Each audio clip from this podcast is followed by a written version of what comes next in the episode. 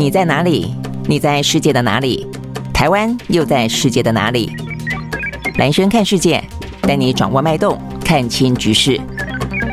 找到相对位置，定位自己的坐标。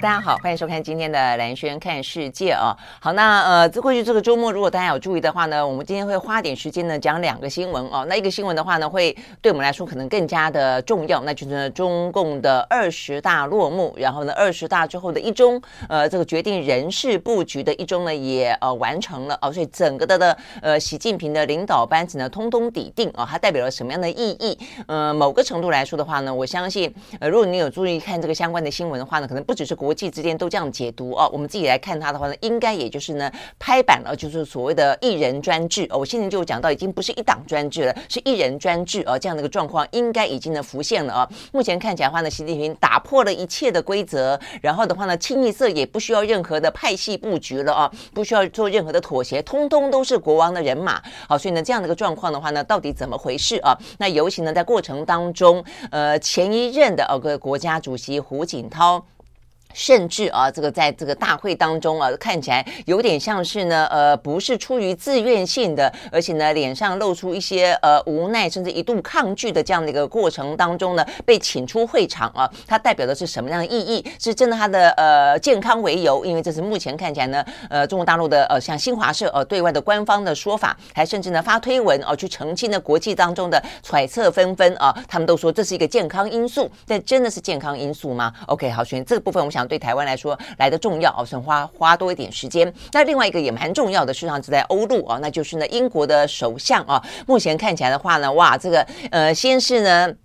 特斯拉啊，这个四十五天的呃，这个短短的最短的一个任期呢，呃，仓皇的、狼狈的下台之后啊，那突然之间的话呢，前首相呃，Johnson 的话呢，哇，突然之间在度假，急忙的赶回伦敦啊，所以呢，一度啊，这个看起来是要重新来回国参选啊，这个保守党内的党魁的位置啊，也就是还要再次想办法呢，要回国英国首相啊，那但是呢，刚刚就在差不多两个多小时前的最新消息，呃，Johnson 对外宣布。他呢退出了这一场的竞赛，也就是他不去参加呃英国的保守党内的党魁的选举了啊。所以目前看起来的话呢，似乎是前财长，也就是跟先前的呃这个特拉斯双方在党内竞争的呃前财长苏纳克呢，应该呢会成为呃如果说没有悬念的话了啊，因为目前的话呢，他们有个前国防部长叫做摩丹特的，他也说他要角逐啊，他是第一个在特拉斯下台之后第一个表态要角逐英国首相的，但目前看起来得到。到的啊，这个党内的支持并不多。OK，好，所以呢，这个到底呢，英国的首相啊，这个目前看起来变局是如何？那谁会出现？是苏纳克吗？那苏纳克可以引领英国呢？呃，这个面对目前看起来的惊涛骇浪的经济挑战吗？好，所以呢，这是今天另外一个话题。好，但是在这两个话题哦，我们更。进一步的跟大家讲说事态的发展之前呢，我们还是一样啊，就先来看看呢国际当中啊比较关注的这个欧美的股市跟国际的这个经济的动态。我们看到的呃，在今天的呃这个国际相关的讯息，就是欧美股市当中有一点点的呃小小的好消息啊，是出自于呢在昨呃上个礼拜五的时候，上个礼拜五的时候呢，呃这个美国的联准会啊，大概来说的话呢，再次确认了十一月份啊，呃它会进行呢三码左右的的。升息啊，那但是的话呢，话讲完之后，连带的提到了十二月份应该会放缓升息的脚步。哇，这个话出来之后的话呢，让这个早盘本来就还是呃这个整体的呃这个经济逆风的关系哦，这个整个的气压都还蛮沉重的。但突然之间呢，这个消息出来之后呢，就这个呃从跌的状况呢反弹上升。OK，好，所以呢，这个欧美股市的话呢，在上个礼拜五看起来呢，呃表现还不错哦。那事实上呢，在这样的一个气氛当中，今天的台股呢，也是一开盘就是走高的。好，所以呢，我们来看看呢，在这样一个气氛底下哦，难得表现看起来呢，呃，这个乐观的哦，这个红彤彤的欧美股市。好，那我们先从美国开始看起，在美国呃，这个道琼工业指数上个礼拜五上涨了七百四十八点九六点，收在三万一千零八十二点五六点，涨幅是百分之二点四七。纳斯达克指数上涨两百四十四点九二点，收在一万零八百五十九点七二点，涨幅是百分之二点三一。S&P 五百呢上涨百分之二点三七，另外呢，费城半导体涨了百分之三点七。哇，今年好多期哦。OK，好，所以呢，这是美国股市。那欧洲的话呢，三大指数是涨跌互见啊。这个英国目前看起来的话是涨的啊，涨了百分之零点三七。那德国跌了百分之零点二九，法国呢跌了百分之零点八五。OK，好，那我们刚刚讲到这个。美国呢，这个股市啊，这看起来的话呢，大逆转啊，这个最主要的话呢，就是因为早盘开低啊，但是呃，看到那个联准会啊，这个相关的谈话，好，那这个联准联准会的谈话啊，事实上是透过这个《华尔街日报》的记者，那其实这段时间啊，尤其在美国的联准会这段时间，从呃这个升息啊，这个量化宽松转而成为紧缩，在过程当中的话呢，一直都有一个《华尔街日报》的记者。呃，算是蛮精准的啊，这个掌握到了最新的动态。那也有人就因此说他是华尔街，呃，说他是联总会的传声筒了啊。那这位华尔街的日报的记者啊，叫做呃 Nick。Timmer Timmeros 啊，那他在礼拜五的时候，呃，写了一篇文章，表达说呢，这个联准会的官员预计在十一月份的会议当中呢，升息三码，但是对于十二月的会议是否要缩小升息的幅度，目前呢内部有所讨论，呃，但是也有所争议，还没有完全定论。好，但是的话呢，呃，出现有缩小升息幅度这几个字啊，就算说呢，目前还没有完完全全有定论，但是呢，有这个讨论就已经算是。是啊，呃，最这个呃激进升旗啊这样的一个说法当中，已经算是放出一点点啊，这个比较。呃，这个软调子啊，呃，比较没有那么样子一个呃鹰派啊，这个大奏高歌的状况了。所以呢，这个消息一出来之后，呃，整个的讯息包括呢股市啊，第一个呃，这个银行类股，还有呢材料类股呢大放异彩。然后的话，十年期的美债殖利率也从盘中的高点呢稍微的回落。那整个的逢低布局的气氛呢又开始啊开始蔓延。所以呢，四大指数呢就集体呃集体收红，很明显的啊，本来一跌的啊，马上就往上涨了。OK，好，所以呢。整个状况的话呢，都是啊，因为呃，这个我们刚刚讲到了，是不是呢？在十二月份啊，它这个升息的步调会稍微的放缓一点点。来观察过去这一年，因为已经到了十二月份了嘛，年底了，回过头去看看啊，呃，过去这一年来几次的升息，到底是不是能达到了相关的效果，进行了一些政策上的盘整啊？OK，好，所以呢，这个部分是。呃，有关于呃这个相关的美国的通膨跟升息的消息，让上个礼拜五的欧美股市呢，呃，稍微的啊这个看起来呃比较乐观一点。那因为这样的关系，我们刚刚也说了啊，这个在今天台股看起来的话呢，也是啊，这个一开盘的话就是呃气氛还不错啊，这个整个的成交目前上涨了呃一百七十二点七二点啊，这个收在一万两千九百九十一点九二点。好，那这个呃，现在啊，这个相关的一些上涨都算是一个气氛当中蛮得来不易的了，包括台湾也是啊。这个台湾的话呢，半导体的产业，包括台积电，呃，在过去这段时间啊，整个的压力都很大，而且这个压力呢是持续的进行当中哦。所以我们待会呢也会跟大家谈到啊，从这个中国大陆呢再谈到这个美中哦这个相关的状况，就是呢中国大陆看起来目前的话呢越来越强硬，习近平呢越来越呃自信啊，而且目前看起来大权一把抓。那对外的话呢，显显然的，他的呃鹰派的态度哦，跟这个嗯，要等于是不会在啊这个中国际之间的强权，尤其美国之前低头哦，是一个蛮明显的。那如果是这个样子的话呢，其实美国对于中国的呃这个威胁感，可能会觉得越来越大，所以它加大了一些呢对半导体呢阻挡哦这个中国的先进制程啦哦整个的呃这个运算啦哦整个的超级电脑的。整个的发展呢，也会看得起来、哦，应该就是越来越是一个蛮明显的趋势了啦哦。那所以对台湾来说，事实上是会有相当影响的。好，所以这部分我们待会来说。好，那呃，在这个欧美股市当中的话呢，还比较值得提的哦，就是几个比较大的呃这个个股，还有呢，在这个礼拜的话呢，美国的一些相关的财报周哦，走进了呢科技巨头的财报周哦，所以会蛮受关注的。呃，包括像苹果啦。微软啊、Alphabet 等等啊，在这个礼拜啊，看起来到底他们的财报的表现会如何？在那么一片呢，啊，这个低迷的通膨的，然后的运呃整个的产业链啊，这个目前看起来因为地缘政治的关系啊，非常的动荡，还包括了一些呢成本不断的垫高啊等等的状况底下，到底是不是啊可以呢维持一些营收跟利率的上扬？我想这边是大家会要去关心的啊。那除了这个之外的话呢，就是一些呢已经公布的啊这个相关的。的财报跟一些比较话题性的部分，我们首先来看啊，这个呃，美国运通啊，美国运通的话呢，在上个礼拜五啊，公布了它的财报，它预计呢全年的获利啊会高于先前的预期，然后啊，这个因为商品跟服务跟旅行支出啊，目前是保持成长啊，这跟疫情的。解封有关系啊，那呃就是共存跟病毒共存有关系哦，所以还不错。但是它的呃虽然啊这个财报消息不错，但它股票啊股价是下跌百分之一点六七啊，所以呢就是美国运通。那另外的话呢，我们在上个礼拜五就跟大家讲到过这个 Snapchat 啊，它的母公司 Snap 啊，它的呃股价暴跌了百分之二十八点二一，是它在呃上个礼拜四的盘后，它公布了一些营收的状况。那但是它显然的第三季的营收呃没有达到预期啊，所以它的成长的状况是二零一一七年上市以来的最低，而且呢第四季恐怕也会呢放缓啊，所以这个部分呢导致了 Snapchat 母公司啊它的股价暴跌啊，所以呢这个是跟比较呃社群啊这个相关的话话题啊，这个值得观察的部分。那再来的话呢，讲到社群啊，这个 Twitter 就是蛮受关注的。上个礼拜我们也是告诉大家啊，这个就是马斯克呢曾经啊这个。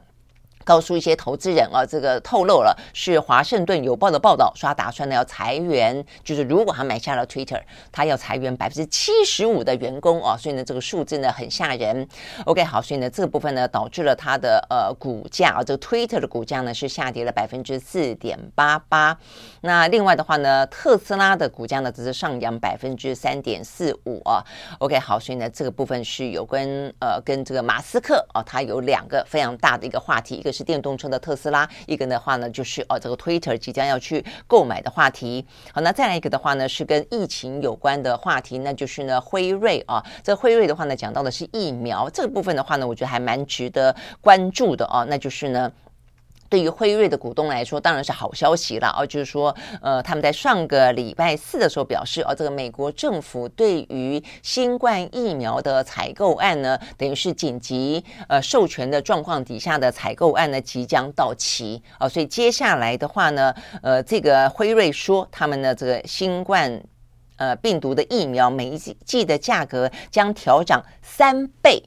到一百一十到一百三十块钱啊，那这个部分的话呢，事实上到期就代表说政府的采购等于是对于美国人民来说，如果政府不是要继续采购的话，因为呢，呃，采购就当初说好了哦，就一定的量跟一定的价格嘛。哦，所以呢，当这个采购到期了之后的话呢，诶，这个价格可能就可以重新调整了。所以目前辉瑞是说呢，要调高到三倍这么多。那呃，重点那还买不买呢？我觉得这是另外一个重点啊。就是美国政府或者全世界可能都会因为美国政府呢采取的行动，或者说呢 WHO 的建议会出现另外一个呃阶段了。那就是呢，接下来除了呃这些药厂他们要调高价格之后，那再来就是说政府购不购买啊、哦？因为政府购买的话，就是代表说，那就算再贵，反正政府是。出 纳税人的钱由政府买，那民众是免费打。但如果说呢，认为说疫情到了某个阶段了，其实所谓的紧急状态可以退场了，然后的它的一个。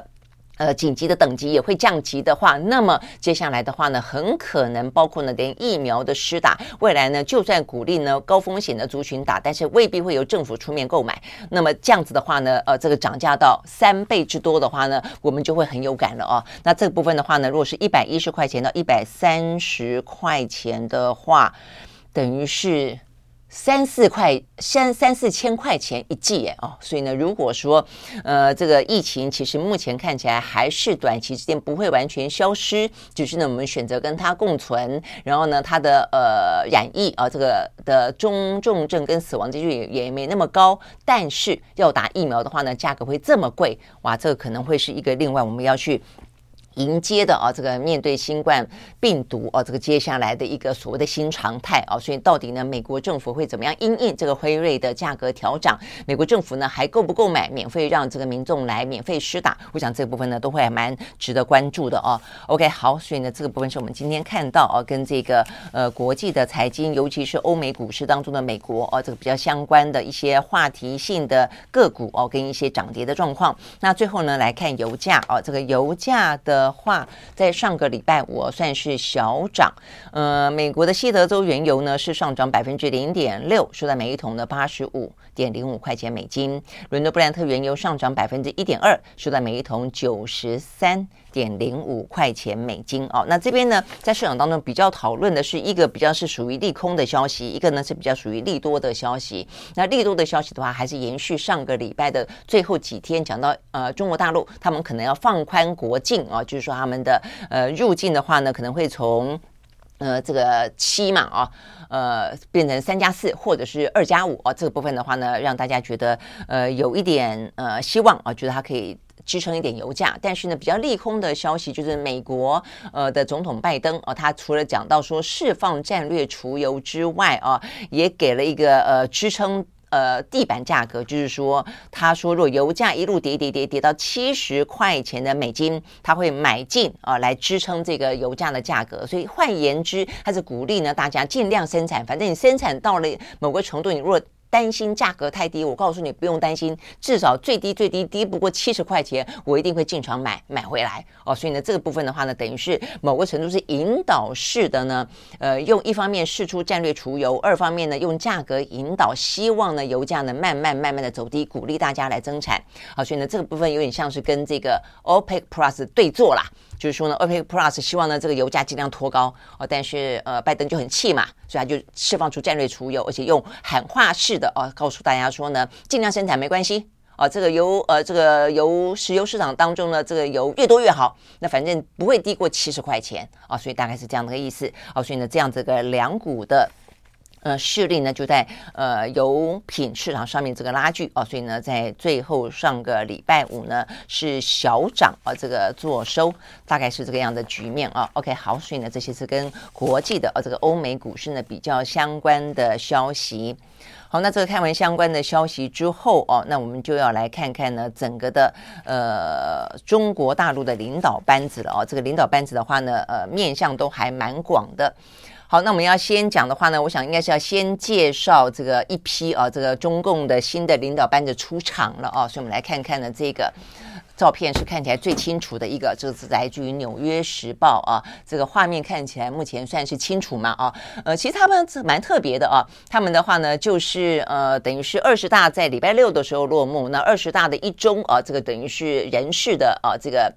中央委员的选举之后要选常委啊，这个政治局的政治局的委员，政治局的常委啊，他们总共中央委员啊，这个选出来之后呢，要选出二十四个政治局的委员，那就是比较是核心的领导班子了。但二十四个啊，这个呃委员当中再选出七个常委，那就是他们过去的集体领导了。就我们过去一直讲说，在呃过去大部分的时间里头，呃，这个中国呃中国的呃由共产党主政的状况就是说。所谓的集体领导，那这些常委呢，相互推派出这个所谓的总书记啊，那但是呃过去的话，比方说胡锦涛啦、江泽民啊等等，那但是目前看起来的话呢，这七个领导班子一样，当时推举出了这个习近平完成了他第三任期的拍板定案，但重点在于说，其他的六个人呢，几乎都是清一色的，都是习近平的人马。好，所以呢，这个部分的话呢，让大家呃更有哦共识的就进。进行了一些相关的评论，就是呢，习近平时代是真的来临，因为他的权力一把抓哦，所以呢，这些人的话呢，他们就会在一中全会当中呢鱼贯出场。那呃，就他们过去惯例来说，出场的顺序代表的就是他们呢在党内的权力的排名哦，所以呢，这个出场不是随便出场的哦，所以呢，当呃习近平呢他在这个一中。大会当中出场之后呢，带领新选出来的政治局常委的班子时候，坦白说，第二个是李强。呃，据这个媒体报道，现场其实都是有点惊讶的哦，不只是说呢，呃，外媒哦，就我们在外面看啊，这啊有点惊讶，而是连呃中共哦他们自己的这样的一个大会当中，对于李强很可能成为未来的国务院的总理这件事情的话呢，都感到有点惊讶哦。那所以我们来一步一步来讨论。不过先前其实《华尔街日报》蛮蛮厉害的啦，《华华尔街日报》呢是在过去这段时间当中啊，包括台湾在内，包括国际的媒体啊，什么《纽约时报》、《华盛顿邮报》啊，这个 BBC 几个比较大的媒体当中，《华尔街日报》呢是几几乎猜中了当中的七分之六哦，就是它几乎是猜中了这个名单啊。那也还是代表呢，也还是有这个消息灵通人士啊，但是大部分的来看还是觉得有点。出乎意料之外的啊，我们先讲啊，这个李强啊，李强的话呢，原本以为李克强啊会留任，原本以为李克强会留任，原本以为汪洋会留任啊。那这两个人的话呢，李克强他的国务院总理两任已经到齐了，以为他留任之后呢，可可能会转往担任什么人大啊委员会，人大委员会有点像我们以前的国民大会了啊。那但是显然的，李克强并没有。那汪洋的话呢，呃，原本是人大啊，本来是说呢，他可能会转往其他的位置啊，但是。现在看起来，汪洋也走人了。那呃，进来的话呢，等于这两个六十七岁，他们过去有所谓的七上八下。我觉得六十七岁的话呢，还可以继续留在呃政治局的常委，但六十八岁的话呢，就会就要下来。但是这一次的话呢，习近平很显然的打破了七上八下的那么一个规则哦，所以对他来说的话呢，就是没有任何的规则可以去束缚他哦，所以他要谁上就要谁上，要谁下就要谁下。所以呢，虽然六十七岁的李克强跟汪洋下，但是七十二岁的一位呢，叫做张又侠的哦，这个军方的代表，他却还是留留在这个位置上哦，所以呢，该下的也没下。哦，那该上的没有上哦。我想这部分的话呢，是这次呢，习近平啊，他的这个任命当中，呃，打破了很多规则的状况。那另外的话呢，本来这个国务院的总理呢，呃，一度大家认为可能是胡春华。那胡春华的话，原本是国务院的副总理。呃，如果说就过去来说的话呢，国就过去的呃中共啊，他们的这个权力的逻辑，第一个呢有所谓的七上八下，第二个呢有所谓的呃集体领导，更重要的哦，那更重要还有一个有一个隔代接班。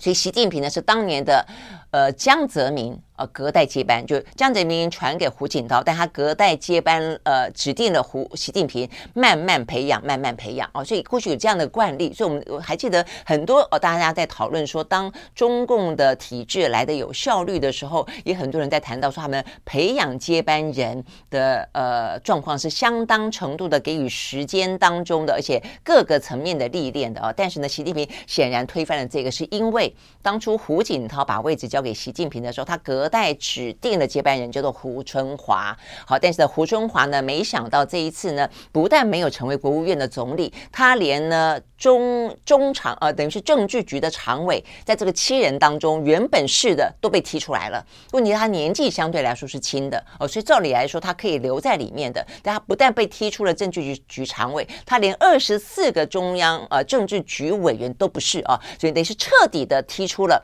习近平呃他这样的一个新时代当。中的核心的呃这个核心的权力的梯队当中，所以等于是呢呃所谓的隔代指定接班人这件事情，也在习近平之后，目前看起来这个规则完全被推翻了啊，所以集体领导被推翻了，隔代接班对。被推翻了，所以这一次呢，习近平所揭示出来的不只是他一个人的呃权力啊，这个高到一个极点。我觉得接下来应该这样讲，就是说已经不叫做第三任任期了，而叫做第二个十年了。呃，我我今天看到，包括像是呃《纽约时报》啊，包括是华华尔街呃《华盛顿邮报》，也都是认为说他讨论的已经是接下来十年怎么布局，所以意思是接下来十年是两任哦。第三任以及第四任哦，所以目前你会看得出来他的布局哦，之之绵密的哦。那为什么大家会认为说呢？他接下来讨论的是呃第二个十年，是因为我们接下来要谈的这几个啊，他的年龄基本上来说都大概。呃，再个五年，就是等于是第三任任期完了以后，他的年纪呢，呃，都已经偏大哦。就虽然习近平讲说他打破了七上八下，但如果说这个潜规则隐隐然还在的话呢，这些人在五年后都超过了六十七岁。哦，到到了六十八岁以上了，所以呢，可能到时候要重新再换一批。那这就权力的掌握者来说，是一个非常精密的一个一个布局啊，就是意思说，每一次每一次都是我来掌握这个权力哦，都是我来决定谁要跟着我哦，所以这部分的话呢，更显示出来他的这个大权在握哦。好，那所以我们说要介绍这六个人啊，来介绍啊，这个是呃习近平嘛啊，那这个就是李强。李强的话呢，他是呃上海，他是上海的呃这个书记，上海市委书记。那接下来他就是因为他排名第二出来，所以一般的预料他应该就是呢会担任国务院的总理啊。那这个呃李强他在过去他的年纪是六十三岁啊。那他过去的话呢，被视为是习近平非常非常亲密的一手拉拔起来的，等于是门生啊，门生门徒啊。他过去的话呢，在习近平二零。零二年到二零零七年担任浙江省委书记的时候，李强是他的秘书长哦，所以等于是一路跟着他，一路被他栽培。后来的话呢，他就栽培他，呃，成为浙江省委书记，然后呢，就当过上海的市委书记。就现在，他过去也担担任过江苏省委书记。所以就经济面的角度来看，其实呢，李强很特别，有几个点啊。第一个。他是习近平非常亲密的啊盟友也好，门生也好。第二个，亲密到呢，他可以打破一切的规则。过去的话呢，美呃中国大陆的国务院总理一定要当过副总理。被栽培起来的，好歹或者你当一个部会首长哦，对不对？但但是李强都没有，他只担任过呢省哦省级的，等于是地方干部就是了啊。所以呢，虽然说他在长三角的历练算是完备的，担任过浙江省委书记，担任过江苏省委书记，担任过很重要的上海上海这个直辖市嘛啊，上海市委书记啊，但是。他没有任何中央执政、中央的经验哦，所以这一点的话呢，代表的是什么呢？代表的是他对中央可能不娴熟，但是呢，对于大家来说，可能担心他对于中央不娴熟，但对习近平来说，不娴熟很好啊，就是听我的话。哦，所以他就是一个执行者。就如果说就一个民主制度来看的话呢，如果说习近平是一个总统，那很显然的，呃，他就是一个偏向一个总统制。然后的话呢，李强就比较像是一个幕僚长，一个执行长。坦白说，有点像现在台湾哦，台湾说是双手掌制，但我们也偏向于是一个总统制。所以现在呢，苏贞昌是蔡英文的执行长，大概是这样的一个概念、哦。好，所以呢，这个李强的出现打破了很多的规则，但是也象征着习近平的大权一把抓。好，这是李强。上海市委书记，那这位的话呢是赵乐际。赵乐际的话呢，他原本是中纪委啊，中纪委主席，他就是过去这段时间帮这个习近平打贪，就是由中央纪律委员会出来的嘛，哦，所以这位是赵乐际啊。那赵乐际的话呢，他未来被认为说应该会出任啊这个人大委员长。那这位的话呢是王沪宁，王沪宁的话呢比较是属于过去的话，呃，就是他有点像是中中南海啊，这个等于是。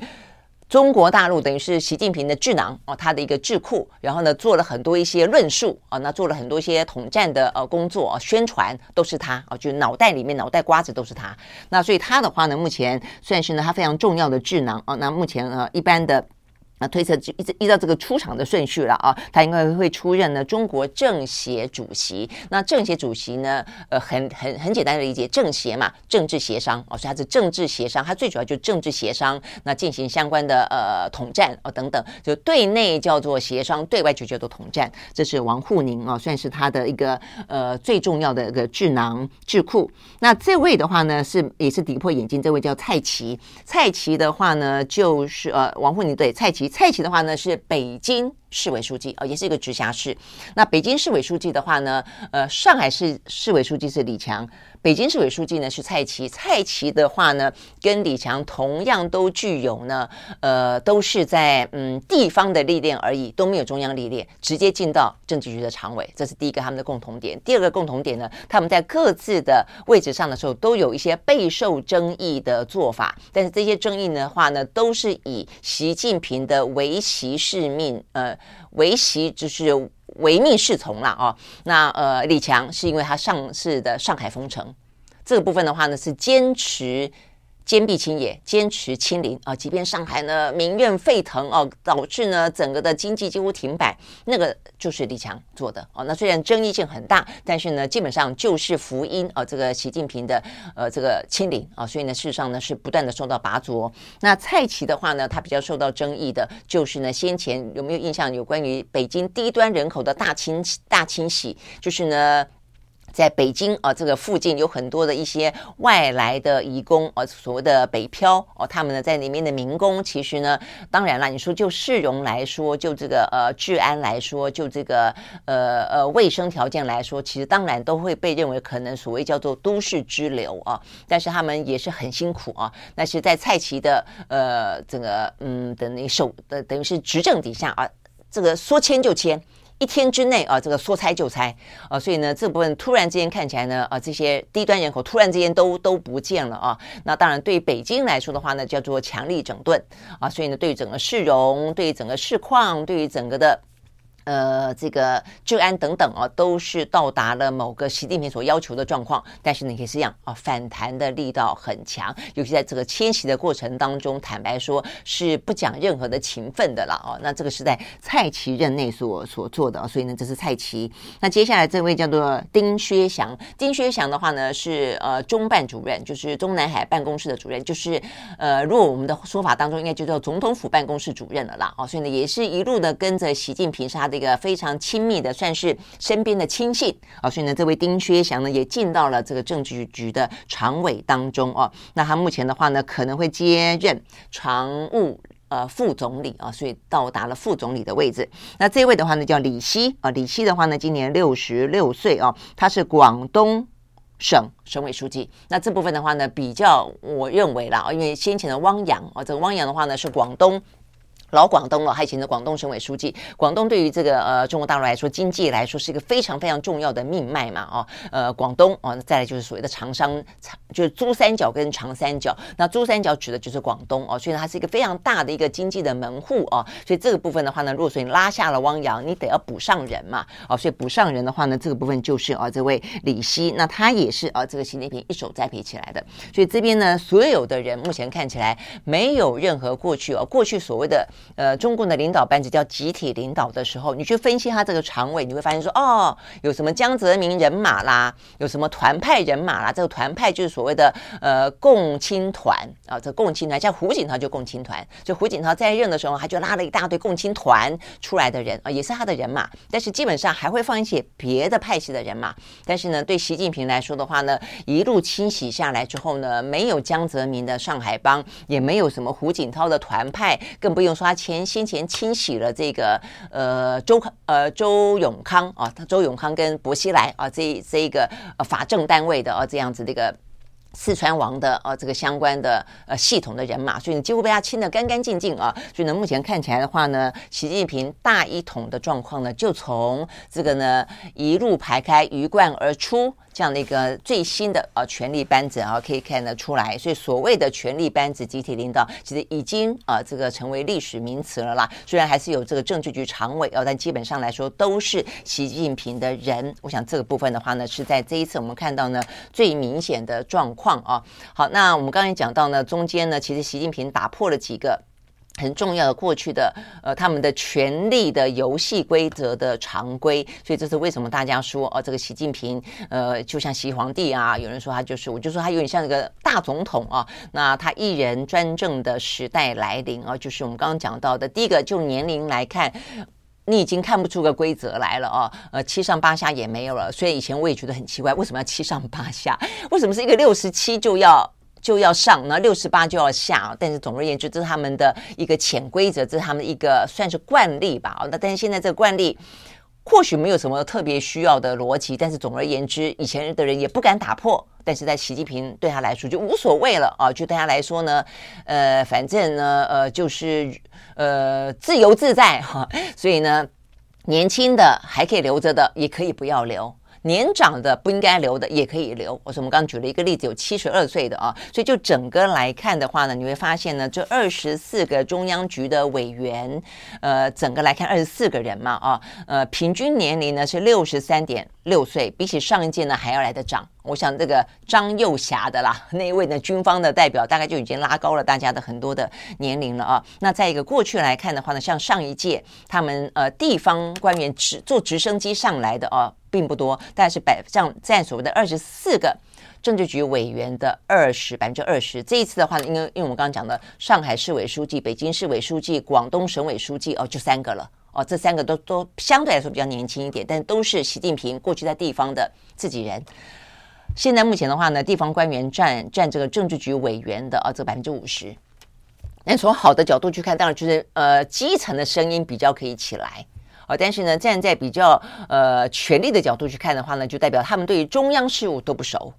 那所以中央事务就谁来负责拍板呢？就是习近平。那习近平呢，在过去的这个国务院当中，还有很多他原本的啊属于第二线、第三线的人马都还在。哦，所以这些人只是空降来当一个头，但这些头都是习习习近平的亲信啊，所以你就可以理解这个政治的游戏未来会怎么样运转的。所以那就是呃，目前看起来呢，他们这个新的政治局的委员以及呢政治局的常委啊，这样的一个新的生态当中最主要的特色啊。好，那所以我们刚刚讲到就是打破。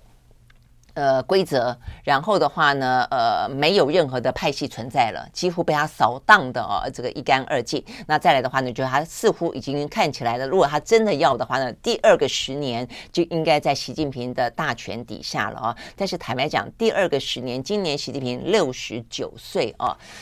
嗯，如果他真的要做两任，目前就权力的基础来看，他是应该有能力的哦。但那时候也七十九岁了啊，所以呢，这样的一个大权在握的习近平，我们以前也曾经讲到过啊，就是说呢，其实好的话当然就很好，哇，一代明君出来，呃，可能什么可比过去的什么呃什么唐太宗啦，什么呃汉武帝之类的啊。但是如果垮下来的话，如果他有任何的呃过度的自我膨胀、过度的霸道、过度的独裁啊，过度的，呃，这个因此呃，旁边都围绕着亲信，呃，下情难以上达，因此呢，偏听哦等等的话呢，那么整个的中国的啊，这个十三亿人，整个中国这么大的一个经济量体就在。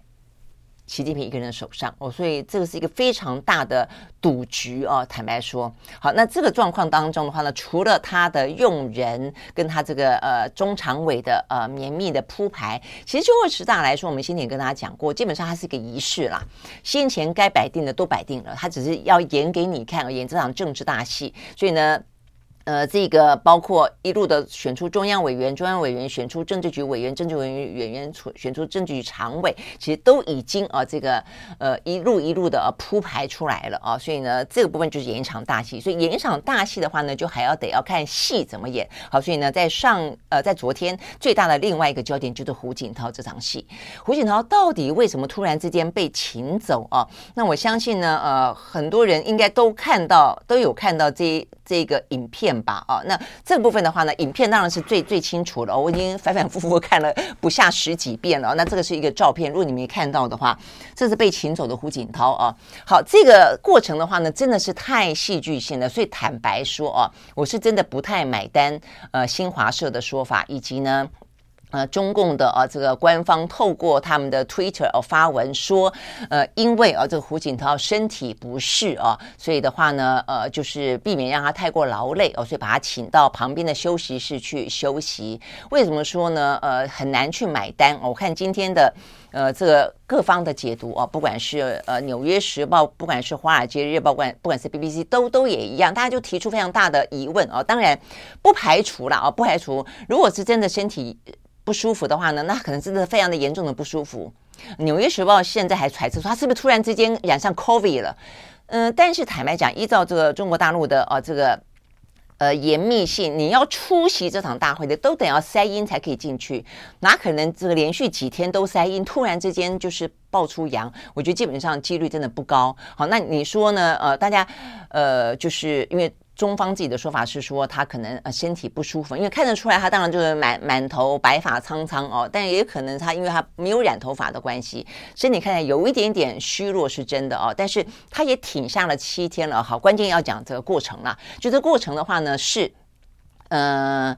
他们先前在这个呃大会当中，就是他们九点多哦开始选啊这个中。用中央政治局的常委选完之后的话呢，到十一点多的时候，哦，这个十一点多的时候呢，呃，开始哦，这个闭门会议结束，十一点三十分，然后的话呢，就开始啊，这个开放在外面等候多时的呃国内外的媒体入场，然后接下来的话呢，就是习近平带着这个六个常委一个诶呃，等于是介绍给大家认识嘛，就鱼贯出场，大概是这样的一个那么大的大戏。如果说哦，如果说。胡锦涛真的身体不舒服，那他在闭门会议的时候，应该身体可能就不舒服啦，就会有感受到，他就不要来出席这一场大会，不就好了吗？为什么会等到闭门会议呢结束，然后的安排媒体进场，进场之后一进场就看到他们来把胡锦涛请出去？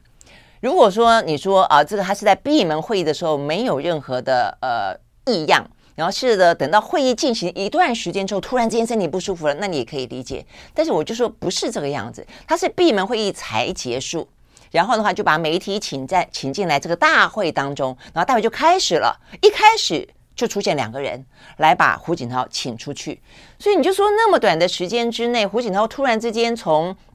呃可以出席到不能出席了吗？我想这是大家的第一个疑问。第二个疑问就是胡锦涛在面对大家请他出去的时候，那个那个。呃，过程跟神态啊，这两位来请他出去的呢，呃，本来以为只是现场的啊，这个工作人员，结果后来发现今天的消息说不是，其中一个呢是中办，我们刚刚讲到是丁薛祥哦，他是原本的中办主任，他是中办的副主任哎，这位置算蛮大的，等于是习近平办公室的副主任，跟另外一位工作人员一起来。把这个胡锦涛给请出去，那所以你会看到那个相关的过程当中，其实要请出去的时候，胡锦涛是不太愿意站起来的。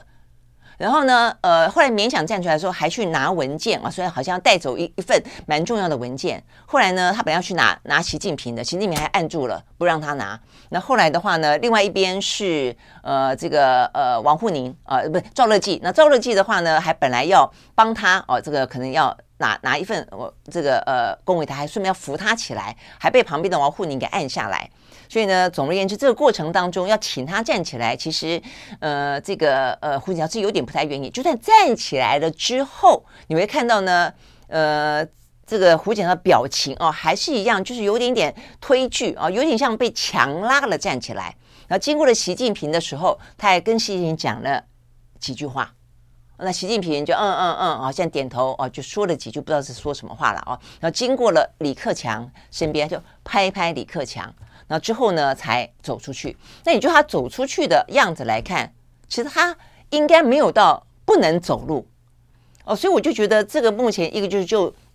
呃，胡锦涛的体力啊，跟我们说他出席了七天的活动，然后包括先前的闭门会议都参加，那怎么可能突然之间啊，这个大会来了以后，突然间就就那么极度的身身体不适啊，不能够百分之百的排除啊，但是几率真的是很奇怪。那包括过程当中的呃，看起来似乎有一点点呃不愿意啊，有点点勉为其难，而且看起来有很多话想跟习近平说，然后呢有一些肢体动作想要去。对，李克强表达哦，所以都让呢，呃，另外一种分析呢，都在今天看起来是更甚嚣尘上的，就是他是被强拉走的。那你会想说，为什么要强拉走啊？我觉得有两个可能啊，一个一个可能就是呢，习近平要展示出他的权威，就是胡锦涛可能代表的是上一个世代的旧时代的呃领导人啊，所以他。可是我觉得这个很残忍哦。如果纯粹只是这个样子的话，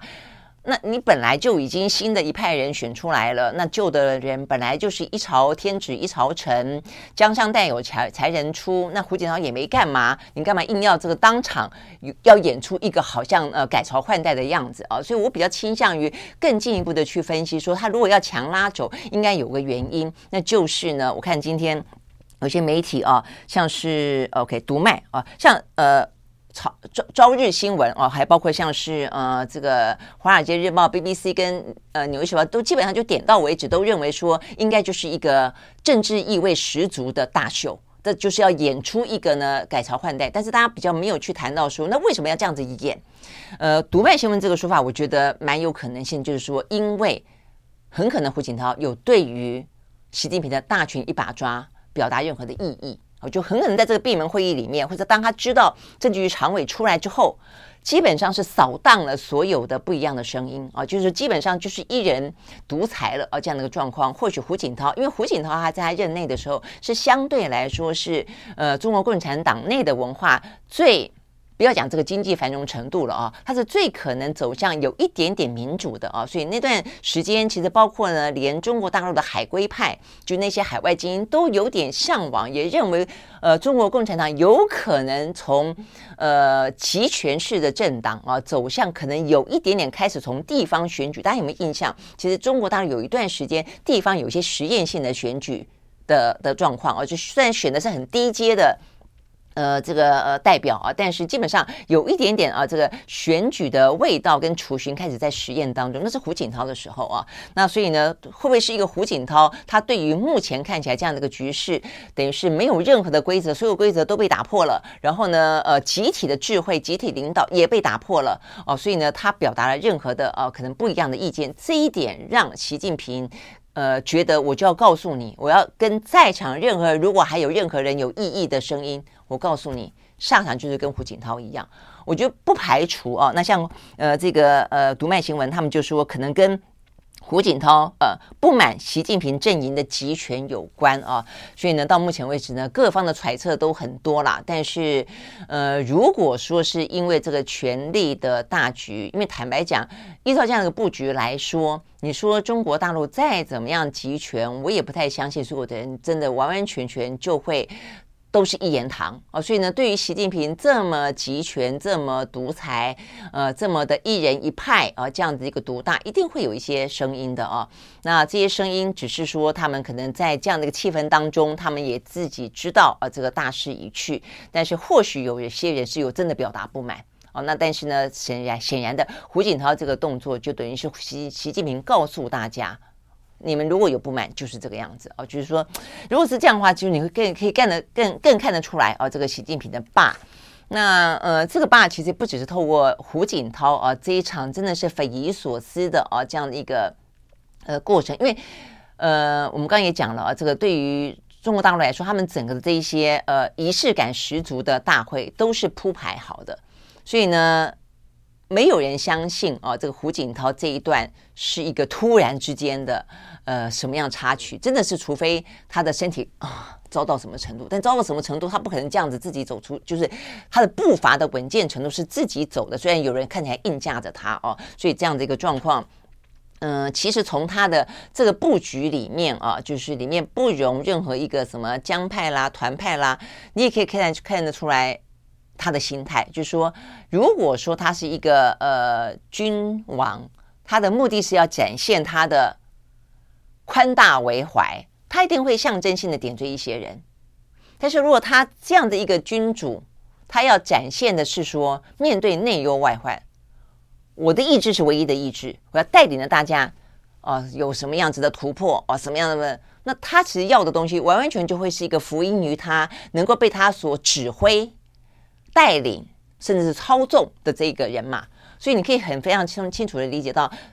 目前从这些人事的安排，习近平的意志里面，就是说去呃呃什么展现出他的一个呃度量啊，这可能是不是他现在眼前最重要的？他眼前最重要的事情是要展现出他的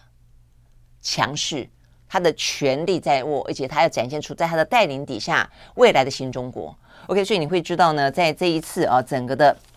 过程当中呢，其实，呃，这个习近平在整个的啊，这个一一路呢一贯出来之后，他也讲了一番话啊。这个一一番话呢，显然的，他是相当程度的啊，就是要告诉大家说，我们要往前走了啊。呃，也很符合我们刚才的这些分析啊。他就在这样的一个介绍政治局常委跟媒体见面的时候，他说。现在呢，我们正意气风发的呢，迈上了全面建设社会主义现代化国家的新里程碑、新的征途。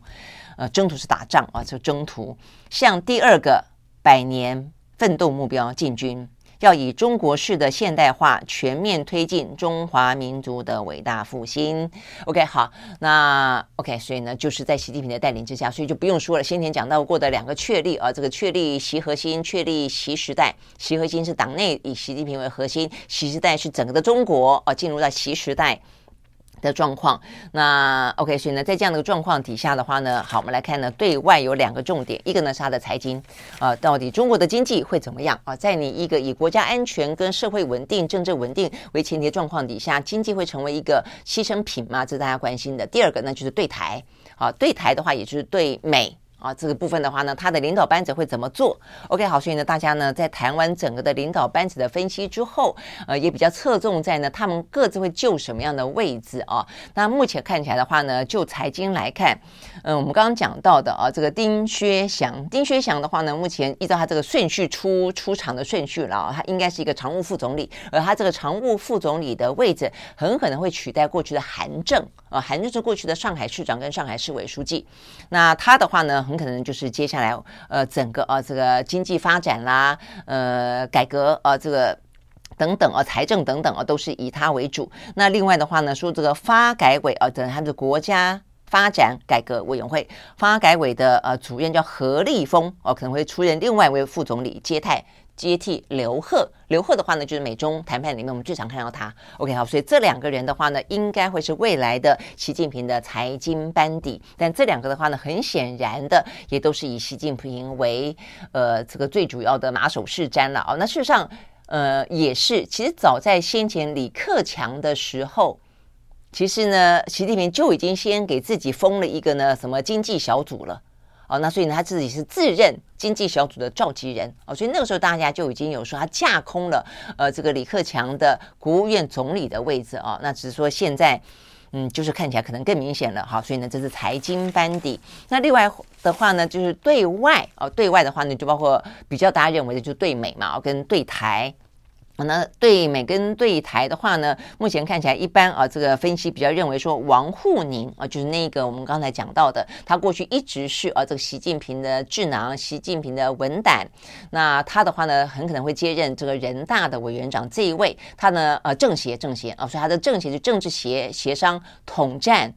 宣传大概就在在他的手上。那另外一位的话呢，很可能是王毅。好，王毅的话呢，是在这一次呢，呃，备受讨论，尤其比较是讲讲到对美对台的时候，大家比较关注他，因为王毅今年的话呢，六十九岁哦，所以照理说的话呢，如果是七上八下，他也不应该在哦。所以呢，就是我们新年有些人在分析，认为说，如果习近平遵守七上八下，那么李克强跟汪洋可能会留任，就这两个人都没留。哦，连更更年轻的胡春华，隔代接班人也完全被踢出哦，踢到远远的呃这个权力核心之外。但是呢，王毅啊、我们算是蛮熟悉的王毅哦，因为他担任过国台办的主任，他也担任过现在的外交部长。那他很可能的话呢，会接任杨洁篪的位置，等于是更上一层了。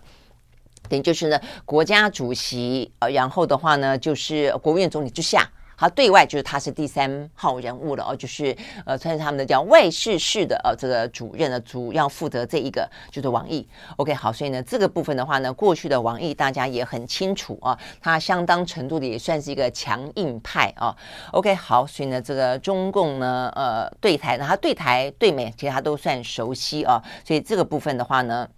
是大家看待呢接下来另外一个呢蛮重要的习近平的啊这个所谓的。中华民族的伟大复兴啊，这个部分的话呢，呃，最主要可能是王沪宁跟王毅啊来接呃来负责。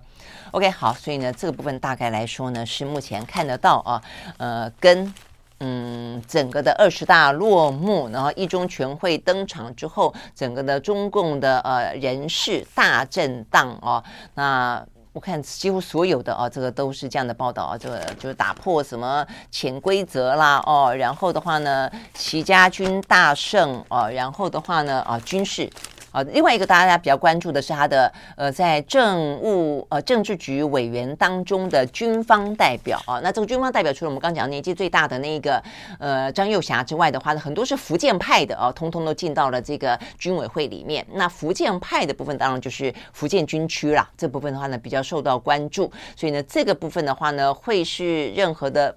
部署吗？任何的暖身吗？我想这个部分的话呢是让大家呢在看待。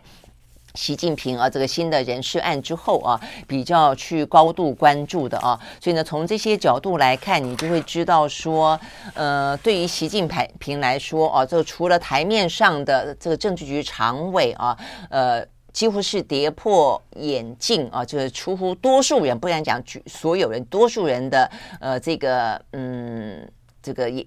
意料之外之外啊，它其实呢包括了证据局委呃证据局委员里面，我们刚刚讲二十四个啊，里面的话呢，其实我看到这个呃算是这是《纽约时报》的报道啊，他们其实放进了相当多的一些呢呃负责安全的啊，就是对国家安全、军队指挥、理论家、工程师、技术专家。啊，进到了这个政治局当中，哦，所以从这个部分来看的话呢，就是你更放大一点去看，呃，习近平的嗯布局，我跟他打这些牌，他可能要干嘛哦？那所以呢，这个部分要干嘛的话呢，可能。奠定了他接下来应对美中的，尤其美国的所谓的威胁论啊，就是所谓的中国威胁论，他拼命的啊，这个去压制啊，这个中国的一些比较先进制程这方面的进展。所以某个程度，我相信习近平也已经非常清楚知道了啊。所以他在二十大的政治报告当中，他其实也讲到了有关于创新研发自给自足。这将是呢未来呢中国的道路，OK，所以他就放了很多哦这方面的一些工程师啦、技术专家啦到这个里面去，所以他追求呢中国成为一个呢军事的科技的大国哦，这部分做不做得到是另外一件事情哦，他他要往这个方向去走啊，这个部分显然的呃是他哦很清楚的一个蓝图，跟他希望能够达到的路径。好，那从这个角度底下的话呢。未来的中美科技冷战啊，或者热战，呃，显然啊会继续下去。那这个部分对于台湾的影响会有多大啊？这我想这部分的话呢，大家都会进一步的去观察。但是眼前的话呢，我们先来讲啊，这部分的话呢是《经济日报》今天的报道。呃，就眼前来看的话呢，既然中国大陆他们要自己想办法自我研发，然后呢去呃想办法呢壮大自己的呃这个科技，他们呢目前看起来显然的呃这个等于是怎么讲？山不转路转，呃这个逢山开路，逢水搭桥。既然你美国呢呃想办法呢掐住我的先进制程，我可不可以？用成熟制程体取代先进制程，一个先进制程里面有好多个成熟制程呢来做弥补。OK，目前似乎有这样子的一个呢，呃，因应之道哦，所以呢，这是一个最新的消息，就是呢，他们哦，这台湾方面的啊，这个相关的半导体说，最近呢，大陆的企业呢急转弯，商讨改用更多的成熟制成晶片取代单一的高阶制成晶片，所以急着找什么呢？急着急着找台湾的厂商，找联电。力积电等等呢，商讨呢改呃这个计划方案，所以呢，使得我们现在成熟制成的需求倍数增加。那另外的话呢，欧美的整合元件厂也担心未来的话呢，在中国大陆呢投片设厂呢风险高，所以呢也有意呢扩大转单给台湾啊。所以突然之间呢，呃，在眼前的状况底下呢，台湾的成熟制成呢，哇，突然之间呢，呃，拿到了很多意外的订单啊。我昨天看到呢，这个呃力积力积电的黄崇人啊，这个董事长接受访问，他也提特别提到说，呃，其实啊，这个部分美中的啊，这个美国对中的禁令啊，看起来突然之间，等于是呢范围加大了，然后力道变深了。短期之间呢，其实不见得没有对台湾没有好处，因为出现了很多的转单效应啊。那但是呢，这是成熟制程部分，因为美国呢要掐中国的喉咙，不掐不掐成成熟就是比较。十四啦，十六啦，甚至二十纳米以上的啦，哦，就是比较呃技术比较简单一点点的啊。但是呢，呃，所以这部分的话看起来呢不受影响。所以这也就是我们的经济部长王美华不断说啊，我们不受影响，不受影响。但是这是成熟制成。消费性的晶片不受影响，但先进制程就受影响了。而先进制程的话呢，对于台积电来说，台积电最厉害的就是先进制程哦。所以呢，什么二两纳米到七纳米的部分啊，就是说没有三纳米啊，现在是三纳米到七纳米的部分，其实呢都会有一些影响啊。那只是目前呢，我昨天还在看啊，这个媒体的呃台湾的啊这些媒体的报道，呃访问一些呃这个晶片专家啊，他们的分析说，台积电大概就是受到影响百分之二。到百分之七哦，短期了哦。那但是更长期来看呢，哦，会不会有更多的影响？而且或者是说呢，先进制程就算不受影响，但是呢，所谓的转单效应，如果因为担心中国大陆啊，像是欧美，他们担心中国大陆的不稳定，或者说呢更加的集权，因此呢不利于投资而转单。那台海如果万真万一发生危机，战争风险升高，那也会从台湾转出去啊。哦，所以我觉得这些部分的风险其实。眼前来看的话呢，单单就美国限制中国的先进制程这这件事情来看，有意外的造成成熟制程的晶片的订单台湾暴增啊，因此呢，呃，这个就是。嗯，渔翁之利啊，这样的状况，但就长期来看的话，事实上还会不会有其他的风险？我想这部分呃，就包括呢，呃，中国大陆对台湾更加的硬这方面的话呢，我觉得事实上是必须要去思考的啊。因为这一次的话呢，就在二十大的闭幕的时候，我们看到了他们的党章修改，党章修改是今天呃，除了人事之外，另外一个非常大的重点，他们里面放进了他们要贯彻坚持一个国家。两种制度，而且坚决的反对台独、恶意台独这样的一个说法，写进了党章，他们的中国共产党的党章里面啊。所以从这个角度去看他的话，一国两制很明显的已经是对台湾来说啊，如果不武统的话就是合统，合统的话呢，他们的前提就是一国两制。那这样子怎么怎么谈啊？台湾能够去面对吗？台湾基本上是不可以面，没有办法去。接受一国两制的，但如果说对岸的谈判的前提是一国两制的话，那我觉得已经不只是民进党的问题了哦。我觉得台湾的各个政党，包括国民党、包括民众党，都必须要去面对，甚至二零二四年都必须要告诉大家，你怎么样在一个避战的状况底下，因为现在目前战争的风险是真的越来越高哦。依照目前习近平一个人的意志主导了一切，而且他不断的想要去贯彻，而且去提前很多他本来的愿景。呃，如果说他的中国梦里面包括了要统一台湾的话，而统一台湾，呃，和平统一不可得的话，那就是武统。那如果不希望武统的话呢，就要合统。那合统的话呢，就要一国两制。这个局要怎么走下去啊？那我想，对于国民党来说，他也要面对九二共识。基本上来说，其实这一次啊，这个习近平他口头上也已经不谈了啦。哦，虽然他这个文字上面看起来有，但他已经不谈了，因为对他来说，他心里面我认为他应该清楚，呃，九二共识也。也也不可能了哦，在在目前两中，因为他已经不接受一中个表，他只接受一中了哦，所以呢，在这个状况底下，我觉得对于国民党来说，他也要也要去面对啊，这个当九二共识已经不是一个两岸互通的芝麻开门的时候，那会是什么？当然，民进党也要要要去回应。如果在你主政底下，不断的让大家觉得说是一个台独的呃可能性越来越高，或者说跟美国之间眉来眼去的话，那么怎么样子来避免啊、呃、这个两岸之间的战争？我觉得这个部分其实透过这一次呃习近平的呃这个大权一把抓，以及目前呢他这样的一个呃贯彻中华民国伟大复兴的这个意志这么的。鲜明的话哦，这个部分就是我们这边讲到，这是自由时报了哦，就是说要当心哦，这个共军冒进。但是当然哦，我认为这个习近平他也要必须要去拿捏哦，就是说如果说他要不断的让中国的壮大啊，这个壮大指的是经济跟社会跟国家的壮大的话，他必须要承担战争到当中让经济倒退的风险，就像是现在现在俄罗斯哦，所以呢，其实这个部分。他是必须要去拿捏的，他也不会说轻易的引战啊，所以我想这个部分的话，就是美台在未来这段时间，呃，怎么样的互动，怎么样避免啊这个给他姿势的呃事端啊给的借口哦，那再来的话呢，就是嗯，两岸之间啊，到底有什么样的一些可能啊，可以呃，在他呃对岸啊，这个可能他越来越强势，越来越步步紧逼的状况底下。在避免战争的状况底下，想出更多的哦可能的路径，我觉得这是两岸之间真的是非常非常重要的事情。而且呢，在这一次的二十大之后哦，我觉得这个局势啊越来越。紧绷哦，我想这个也越来越急迫，我觉得这个部分是确实很明显感受到的哦。那 OK，所以这个同时前哦，他也接受访问说，这个嗯，太平洋目前看起来不平静啊，而且目前你看这个美洲脱钩，他说才开始啊，才开始啊，所以呢，接下来的话呢。嗯、如果说造成经济上的动荡啊，其实呢，也还是啊，这个呃，接下来还会有很多的事情发生。OK，好，那最后花点点时间呢来看，嗯，英国。好，英国的话呢，目前因为刚刚有个最新消息嘛，我刚刚也讲了，这个英国首相 Johnson，呃，才在昨天啊，跟这个苏纳克，也就是前财长，呃，有一个闭门的会议啊，那讨论什么？目前呢，呃，就是看媒体报道都还说不知道。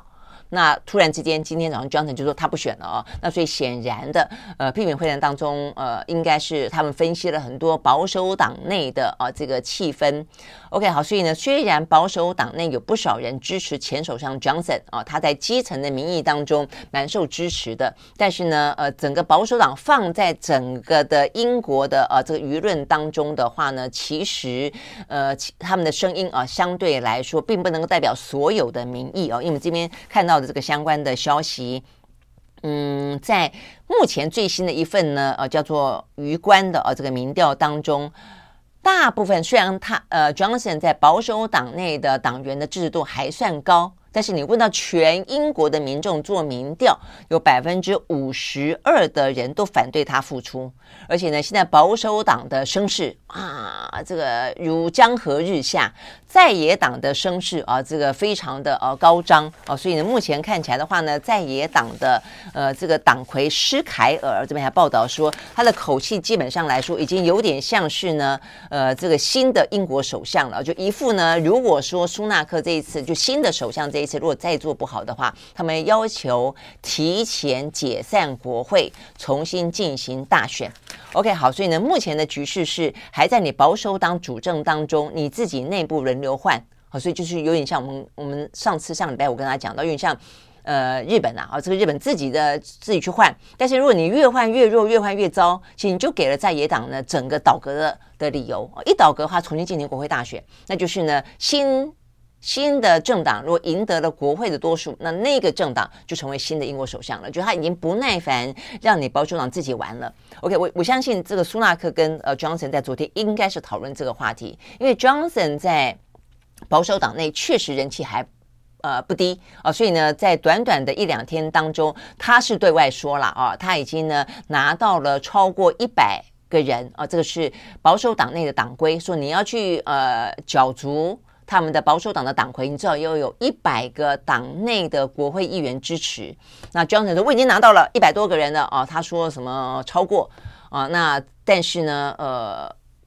呃，这个苏纳克也超过了，苏纳克目前已经一百四十几个了啊。那但是显然的，我相信双方的沟通一一定是说，你即便在党内你可以，我们来一个 PK，但是如果 PK 的结果党内分裂，然后呢，整个的。状况又让在野党啊起了一个呢提前进行国会大选的机会的话，那何必呢？我想应该是这样的原因啊。所以呢，总而言之啊，Johnson 宣布他不啊这个来玩啊这个党内的这这一个呃，这一局了，那他的说法是说呢，如果这个选举造成了党内分裂，哦，这是大家所不乐见的，所以他显然呢也知道，哦，他这个那么快的就要回锅参选，啊，这个事实上是争议很很强的。但是呢，呃其实你也不要惊讶，他先前是真的是他本来人在那个什么多米尼加度假的，后来呢，呃，看到这个特斯拉呃这个宣布下台的消息后，马上就从 度假胜地赶回来哦。那所以看起来是一心本来是呃有点想玩这一局的啊，但是整个态势目前看起来的话呢，显然的呃不容许他啊这个人的呃私心跟个人的呃。想象吧，哦，那另外一位的话呢，是他们的前国防部的部长摩丹特啦，哦，那他目前看起来的话呢，还没有跨越保守党内呢，呃，这个一百个国会议员联署的门槛，目前说是四五十个嘛，哦，那所以呢，目前看起来的话，应该哦，应该在今天的话呢，在他们的提名的呃这个等于报名跟提名的截止之前，如果只有苏纳克一个人的话，那就是笃定是由苏纳克来出任英国的新一任的。呃，首相的那苏纳克的特色在于，第一个他很年轻，他呢才四十二岁啊，所以这个部分坦白说，啊，这个是呃很很年轻的一位，这位是他认识一下，很可能会接下来是新任的英国的首相啊，他是印度裔啊，过去那四十二岁，呃，他们的学历都很棒了啊，这个 Stanford。那他以前当过呢高盛的分析师啊，那所以呢，这个在财经部分的话呢，是非常的娴熟。那尤其是呢，他在呃跟呃这个特斯特拉斯呃这个在竞选过程当中，他很很成功的预言了啊，这个特拉斯的财政政策会一塌糊涂。只是说那个时候保守党内的话呢，不听他的话啊，嗯、就是就是他们认为啊，这个。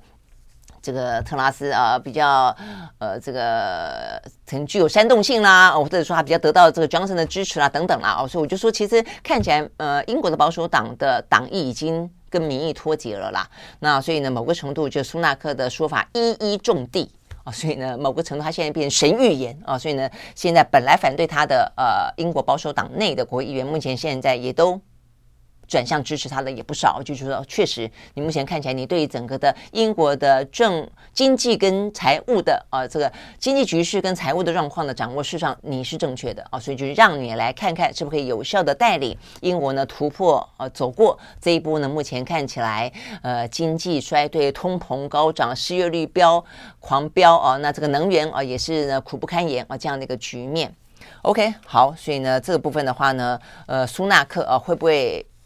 做得好，或者又成为另外一个短命的呃首相啊，然后会不会让这个英国的在野党呢趁机而起啊？这个要求提前进行国会大选，目前都还是一个未定之天。OK，好，所以你会看得出来啊，目前呢每一个啊这个地缘政治当中的政治局势啊。都有点不太稳定啊，都越来越走向复杂啊。那这个经济的、政治的、军事的、战略的等等啊，都混在一起。OK，好，所以呢，这个部分的状况啊，其实就是目前我们看到，嗯，现在这样的局面很难一下子就完全改变了啊。所以呢，大家可能就是要有心里有谱啊，就是不管就这些各个方面来看。呃，现在都面对到了一个呢相对不稳定啊，不稳定的一个年代。OK，今天我们时间到了，明天同一时间我们再会，拜拜。